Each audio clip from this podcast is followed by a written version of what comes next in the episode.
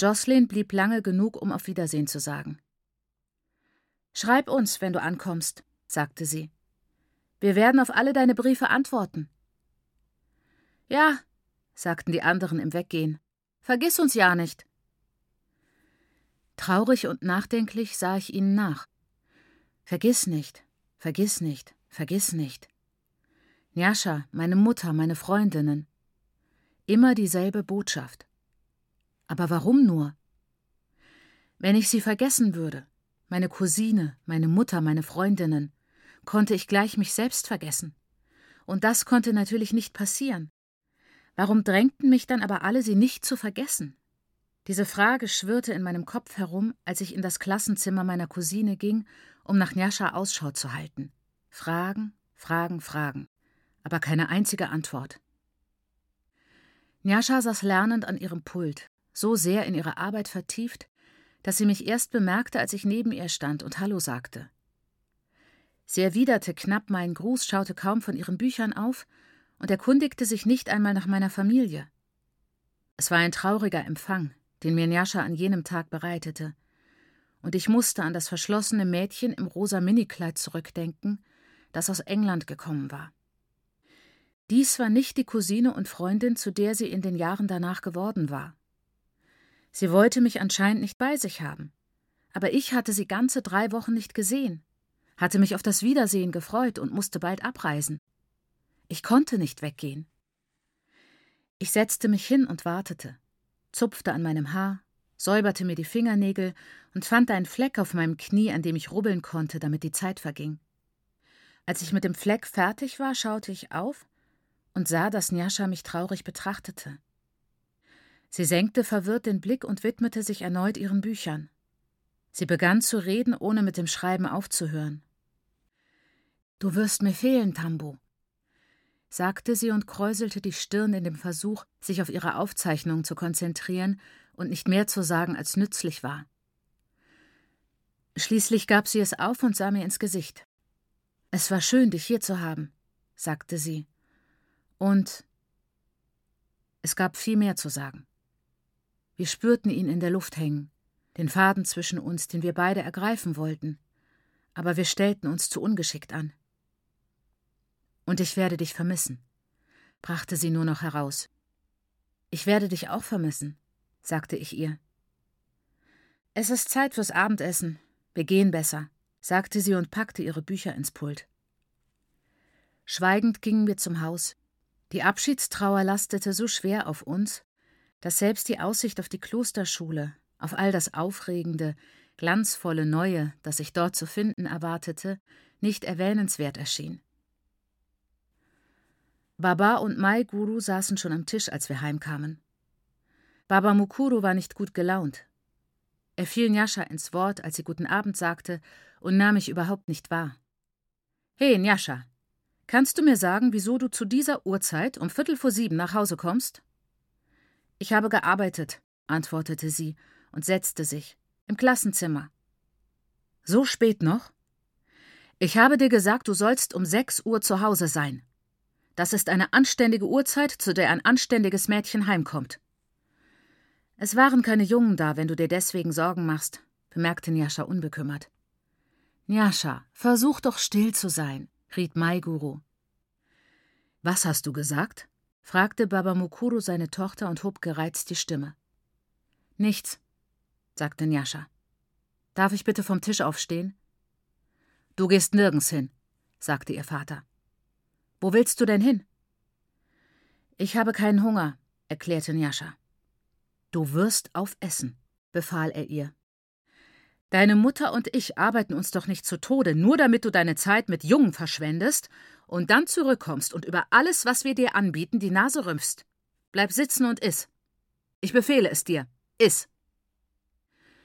Nyasha aß ein wenig. Sie ist satt, Baba, sagte Mai Guru, aber Baba Mukuru war unerbittlich. Er war sehr verärgert. Sie muss alles aufessen. Das macht sie immer, um mich herauszufordern. Ich bin ihr Vater. Wenn sie nicht tun will, was ich ihr sage, höre ich auf, für sie zu sorgen. Schulgebühren, Kleidung, Essen, alles. Njascha, iss auf, riet ihre Mutter. Himmel nochmal! Njascha atmete durch, nahm mit einem Schulterzucken ihre Gabel auf und begann zu essen. Erst langsam, doch dann schlang sie pausenlos. Die Atmosphäre entspannte sich mit jedem Bissen. Jetzt kannst du gehen, sagte ihr Vater, als sie den Teller geleert hatte. Sie ging direkt ins Bad und blieb lange dort. Ich entschuldigte mich vom Tisch und wartete im Schlafzimmer auf sie. Ich konnte sie würgen und keuchen hören. Ist dir schlecht? fragte ich, als sie hereinkam. Sie setzte sich schwerfällig auf ihr Bett und schüttelte den Kopf. Nein, antwortete sie gedehnt. Ich habe es selbst ausgelöst. Mit meiner Zahnbürste. Frag mich nicht warum, ich weiß es nicht. Sie schwieg einen Augenblick lang, ohne mich anzuschauen. Und als sie sich wieder zu mir wandte, waren ihre Augen voller Verzweiflung. Weißt du, Tambu, setzte sie gequält wieder an. Vermutlich hat er recht, hat recht, mich nicht zu mögen. Es liegt nicht an ihm, sondern an mir. Aber ich kann nichts dafür, wirklich nicht. Er macht mich so wütend. Ich kann den Mund nicht halten, wenn er den Gott spielt. Ich bin einfach nicht dafür geschaffen. Warum bloß nicht? Wieso kann ich es nicht hinnehmen, wie alle anderen auch? Ich sollte es hinnehmen, aber ich kann nicht. Es gab nichts Wahres zu sagen, was ihr geholfen hätte. Also sagte ich nichts, sondern setzte mich neben sie und legte ihr den Arm um die Schultern. Es war besser, als du hier warst, fuhr sie fort. Denn da konnten wir darüber lachen, dann wirkte es albern und komisch und wir konnten so weitermachen. Aber jetzt, wo du weggehst, habe ich niemanden mehr, mit dem ich darüber lachen kann. Es wird nicht mehr komisch sein. Wir nehmen alle diese Dinge viel zu ernst, aber in Wirklichkeit sind sie lächerlich, weißt du? Schau dir mal die ganze Aufregung wegen eines Tellers Essen an. So stellt er sich dar, aber in Wirklichkeit geht es um andere Dinge, um Jungen und Männer und anständig und unanständig und gut und böse. Er steigert sich immer mehr hinein in seine Beschuldigungen und Drohungen, und ich komme damit nicht klar. Manchmal schaue ich mir die Dinge von seinem Blickwinkel aus an. Du weißt, was ich meine. Traditionen und Erwartungen und Autorität, sowas. Und ich verstehe, was er meint, und versuche dann verständnisvoll und geduldig und gehorsam zu sein. Aber dann überlege ich mir, dass auch er verständnisvoll und geduldig zu mir sein sollte. Also beginne ich mich zu wehren, und wir streiten wieder. Ich nehme an, es ist schon in Ordnung, sagte sie und versuchte zu lächeln. Ich werde mich einfach noch mehr anstrengen müssen, besser zu werden. Das ist alles. Es tut mir leid, dass ich vorhin im Klassenzimmer hässlich zu dir war. Es ist nur. nur. Also wie gesagt, du wirst mir fehlen. Dann sprachen wir über andere Dinge, hauptsächlich über die Klosterschule und was ich dort tun würde, bis es Zeit war, schlafen zu gehen. 10. Aufregung, Vorfreude, Jubelstimmung, es glich alles sehr meinem ersten Tag auf der Mission, als ich mein neues Leben begann. Ja, so hatte es an jenem Januarnachmittag vor zwei Jahren begonnen, und es hielt an. Es ergab ein geschlossenes Bild. Alles, was ich wollte, wurde mir als Geschenkpäckchen überreicht, mit einer Schleife darauf. Posaunen hätten erklingen müssen. Ja, Posaunen.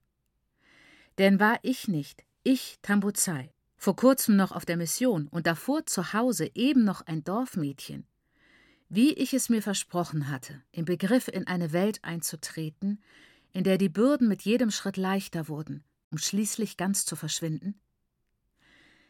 Ich hatte das Gefühl, dies werde geschehen, sobald ich durch das Schultor fuhr.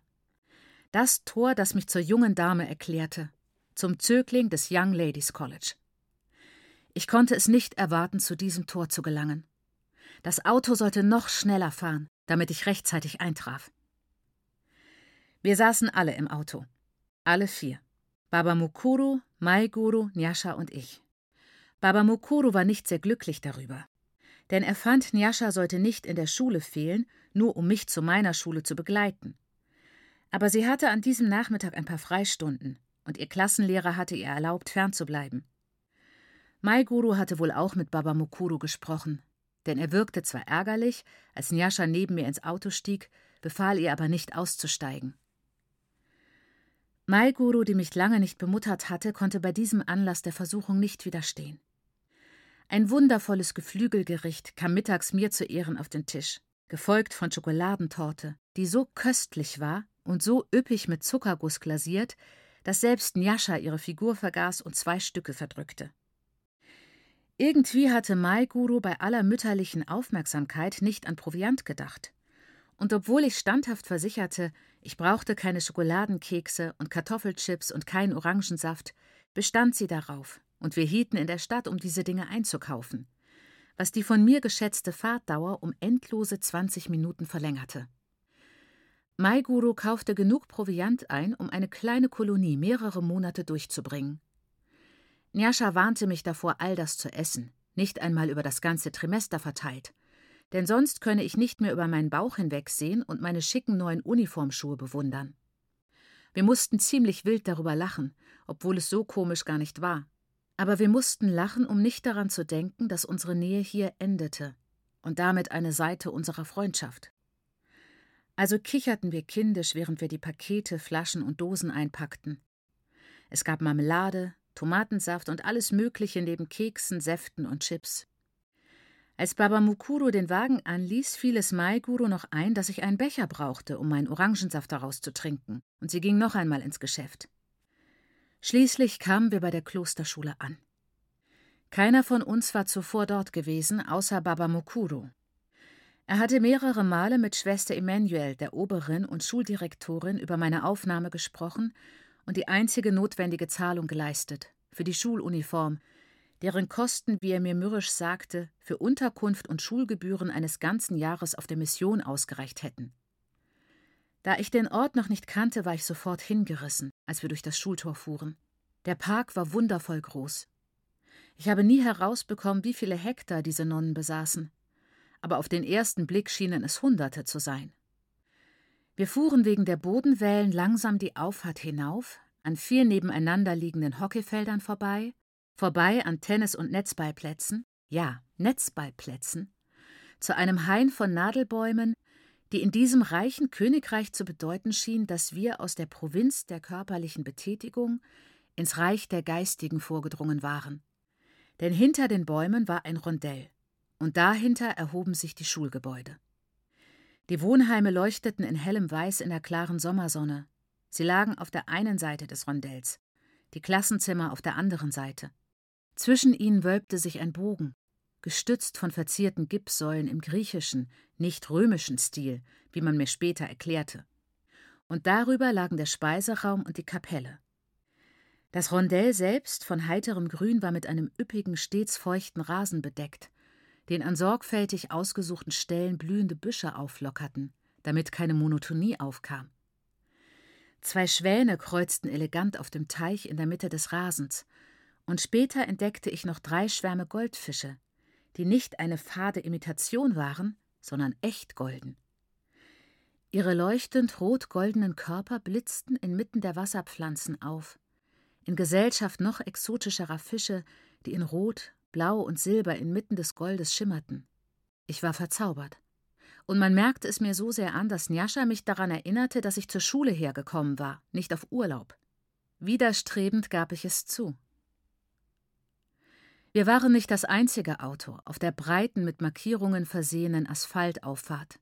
Dutzende von Autos bogen um das Rondell herum, hielten oben so lange wie es dauerte, die Tochter abzusetzen, und fuhren dann auf der anderen Seite wieder hinunter. Auf dem Parkplatz oberhalb des Rondells standen mehr Autos, als ich je in meinem Leben an einem Ort gesehen hatte. Ich stellte mir vor, dass jedes Mädchen, jede der 300 Schülerinnen vom Heiligen Herzen, ihren eigenen Wagen mitgebracht haben musste. Und was für Autos das waren. Lang, elegant und glänzend. Ich sprach innerlich ein kleines Dankgebet dafür, dass Baba Mukuro es für richtig befunden hatte, mit dem grünen Ford herzufahren. Aber es fiel mir auf, dass er danach stets mit dem Rover kam. Njascha nahm ganz richtig wahr, dass der Überfluss mich blendete. Vornehm räusperte sie sich. Entschuldige, säuselte sie kultiviert. Aber bist du sicher, dass wir am richtigen Ort sind? Was soll das heißen? knurrte mein Onkel. Natürlich ist das der Ort. Sicherlich ohne Absicht trat er heftig aufs Gaspedal, und wir flogen über eine Bodenwelle, die uns einen Stoß in den Magen versetzte. Maiguru und ich schnappten nach Luft, während Nyasha einen kleinen Schrei ausstieß. Vielleicht machte sich Baba Mukuru Sorgen wegen der Kosten für meine Uniform. Vielleicht war er deswegen an jenem Nachmittag so nervös, was den Tag für ihn und seine Tochter nicht gerade verschönerte. Nyasha, zischte er, hör auf, was ist mit dir los? Wieso kannst du dich nicht so ruhig verhalten wie Tabuzai? Wir fanden einen Parkplatz, obwohl es nicht einfach war, stiegen aus und schlossen uns dem Strom von Eltern und Schülerinnen vor uns an. Über den geometrisch gepflasterten Gehweg und durch einen Laubengang aus cremig weiß blühenden Rosen zu der Tür, die scheinbar der Haupteingang war. Erwartung. Enttäuschung. Ich schaute und schaute und suchte sorgfältig die Menge ab, konnte aber kein anderes schwarzes Gesicht finden. Mit Ausnahme natürlich der Träger. Sie trugen alle Koffer, aber keiner von ihnen bot an, meinen zu tragen.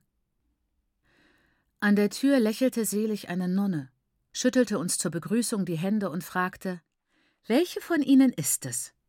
ehe sie uns Treppen hinauf und durch Korridore führte, bis zu einem Zimmer am Ende eines langen Gangs.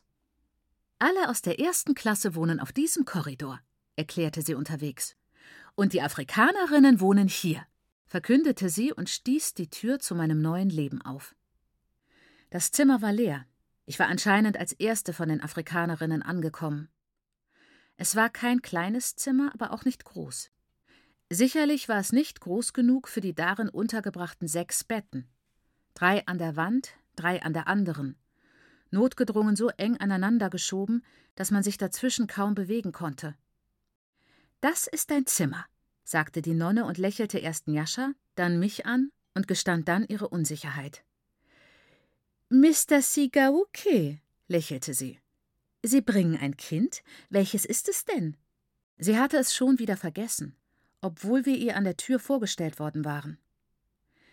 Ich wünschte, ich hätte bereits die Uniform an, die ich an anderen Mädchen gesehen hatte. Dann wüsste sie, dass ich es war. Aber ich würde eine gebrauchte Uniform erhalten, die mir die Nonnen später aushändigen würden. Ich wundere mich etwas, Schwester, setzte Baba Mukuru höflich an. Ich hatte den Eindruck, dass die Mädchen zu viert in einem Zimmer schlafen. Und hier sehe ich sechs Betten. Ach ja, bestätigte die Schwester, stolz auf die Tatsache. Wir haben dieses Jahr mehr Afrikanerinnen als gewöhnlich, und wir mussten sie alle hier unterbringen. Es gibt nur vier Schränke, wandte mein Onkel ein. Ein bisschen unpraktisch, nicht wahr? sagte die Schwester mitfühlend. Die Jüngsten werden teilen müssen. Wir haben ein Mädchen aus der sechsten und eins aus der vierten Klasse hier drin, die einen eigenen brauchen. Baba Mukuru wandte sich an mich. Komm, Tambuzai, lass dir helfen, deine Sachen unterzubringen. Baba und Mai Guru machten mir mein Bett. Wobei Nyasha, die helfen wollte, aber nichts zu tun hatte, das Laken an ein paar Stellen straffte. Inzwischen packte ich aus. Da meine Uniform besorgt werden würde, hatte ich neben dem Bettzeug nur Toilettensachen, Unterwäsche und die zwei sportlichen Kleider mitgebracht, die auf der Bekleidungsliste gefordert wurden, so dass ich schnell fertig war. Dann verabschiedeten wir uns. Mein Onkel war streng und ermahnend, Mai Guru aufmunternd fröhlich und Nyasha zu guter Laune entschlossen. Wir gingen zum Auto zurück. Nyasha umarmte mich auf dem Hof. Eine schöne Zeit, du Afrikanerin, grinste sie. Wir gingen lachend auseinander, unter Bitten und Versprechen, Briefe zu schreiben und zu beantworten und auf Besuch zu kommen. Das Trimester fing an und schritt fort, aber Njascha kam nicht zu Besuch.